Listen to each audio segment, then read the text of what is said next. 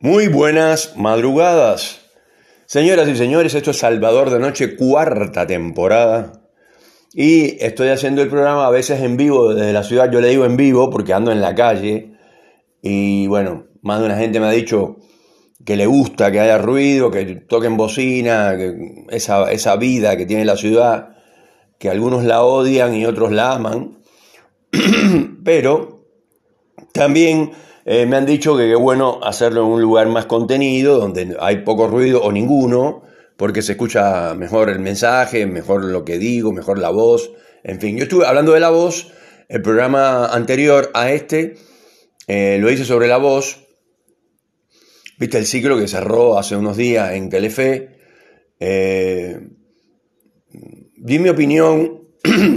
Después de ese hicieron pusieron la máscara, que le dieron una publicidad tremenda. Yo particularmente, esto, me gusta Natalia Oreiro, me parece, además de que es bellísima, me parece muy talentosa. Eh, yo no creo que cante mal. Eh, tampoco es que, que, es de la ópera de Milán, pero...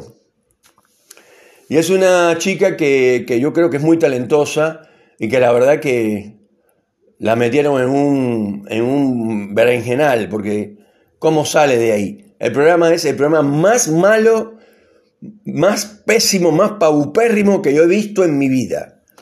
Es horrible. Encima de esos panelistas, peor, peor que peor. Eh, yo creo que ahí la única que zafa es Wanda Nara. Eh, no solamente por su belleza, porque Karina la princesita es, es, muy. es una linda mujer y qué sé yo, pero se pone a pelear con Wanda Nara, se mete. en... o sea, no quiero ser discriminativo, porque se empieza. No, porque esto.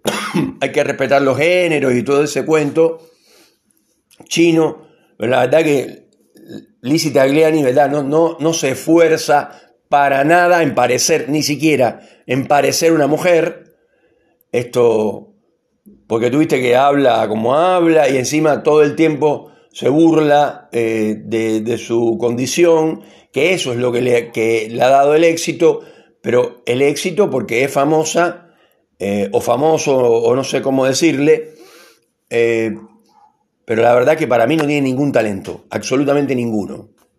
El talento que tiene es que es cara de palo, nada más. Y dice cosas, esto, pasadas de tono, fuera de, o sea, sin gusto, eh, no tiene talento para, para, conducir, eh, no tiene talento. Y después Moldaski, eh, que es un humorista, pero tampoco es la gran cosa, no ayuda, digamos, porque ese, yo me imagino que la, gente, los judíos, o sea, los judíos de verdad, de religión, yo tengo muchos amigos judíos y, soy un admirador de digamos, de los israelitas, para decirlo así, pero Moldaski, primero que nada, empezó con el tema muy gracioso, estuvimos 40 años eh, esperando por Dios para que nos diera la tierra prometida, y que no sé qué, caminamos, hasta ahí bien, pero sigue con lo mismo, estoy en el 11, yo negocio, ese personaje es horrible. Eh, además, un humorista tiene que ser versátil, tiene cero versatilidad. Lo único que sabe hablar es de los judíos. si yo fuera judío, ya le hubiera dicho dos o tres veces, a ver papá, no te burles más de los judíos, no hagas más gracia con los judíos porque me tiene podrido. Pero bueno, eh, son las cosas que, que yo no entiendo. Seleccionan a estos personajes que no saben conducir, que no tienen un estilo de conducción ni siquiera. Eh, por supuesto, dejé afuera a Natalia Oreira, estamos, estamos hablando de los panelistas ya sé que no son conductores, pero tienen su momento, en cada, dicen cosas tontas. A mí me parece que, quien está detrás de la máscara, que además los vestuarios son horribles y además se repiten. O sea, que tienen cinco o seis nada más, pues se repiten. Entonces, eh, hay que escuchar esas estupideces. Esto, yo la verdad es que no, no, no lo veo. Pero para criticar algo tiene que tener mínimamente una ética de haberlo visto completo. Y sí, he visto un par de programas completos para darme cuenta que es el peor programa de la televisión argentina, pero por lejos.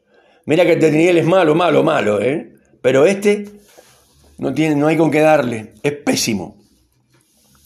No es gracioso, no es divertido, es raro, eh, algunos cantan más o menos bien, otros cantan como perros y nadie les dice nada. Em, entonces, la verdad, es un desastre eh, la famosa máscara y lamento, que lo dije al principio, lamento que en eso hayan metido a Natalia Oreiro, que sí me parece una persona muy talentosa, eh, me parece que es una buena actriz y cantando, repito, no es de la ópera de Milán, pero tampoco es que canta mal. Pobre Natalia, porque ahora resulta que en Rusia era súper famosa, era una ídola de los rusos, y ahora con la guerra, eh, los rusos, o sea, no el pueblo ruso, porque el pueblo ruso no, no tiene culpa, pero de ahí de ese pueblo ruso salen los militares que van a pelear contra los ucranianos, y bueno, gracias a Dios se está revertiendo la guerra, y yo creo que esa guerra eh, la va a perder Putin y se lo merece que lo pierda, pues uno de los peores tipos que, hay en este planeta.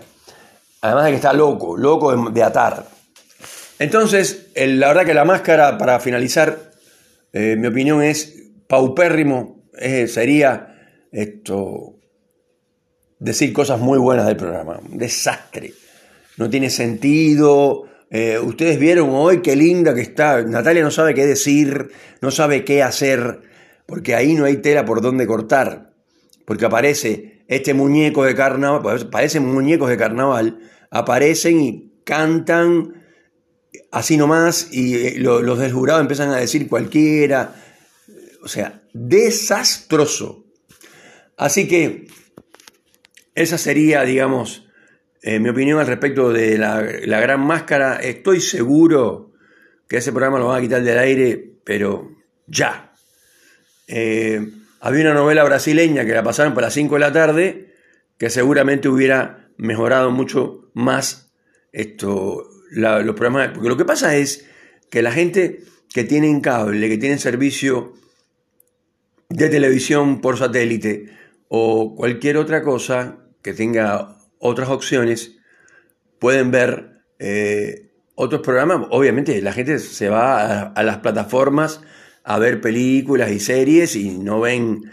Eh, pero hay muchísima gente que desgraciadamente, y más ahora como está la Argentina, que, hay más de, de 400.000 personas se cayeron de la clase media y están, son, son, son pobres y, tienen que ver obligatoriamente el canal de aire de tu provincia, que en este caso es un repetidor, en el caso de Neuquén es un repetidor de Telefe.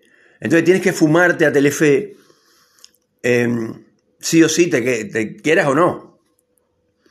Entonces es horrible lo que está pasando con la televisión, porque además están haciendo programas de muy baja calidad. Eh, no es el caso de La Voz. Lo que ocurre con La Voz es que es un, formato eh, que es un formato que hay que respetar, pues es un formato internacional. Y acá como que digamos, lo respetan hasta por ahí nomás, me parece a mí, ya, pero bueno, ya hablé del tema.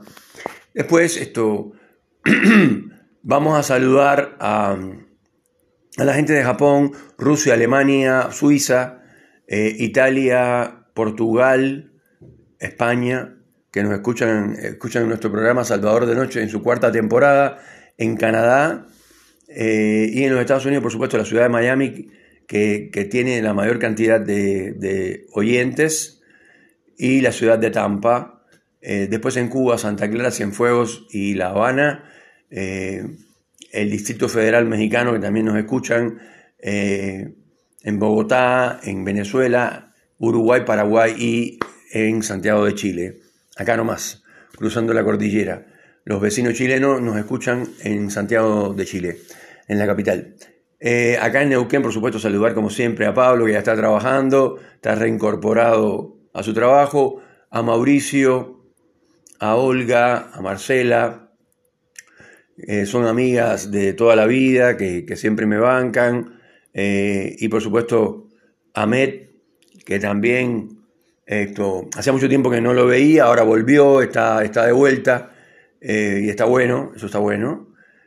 Así que bueno, les mando un abrazo a todos y no se olviden de escuchar Salvador de Noche en su cuarta temporada.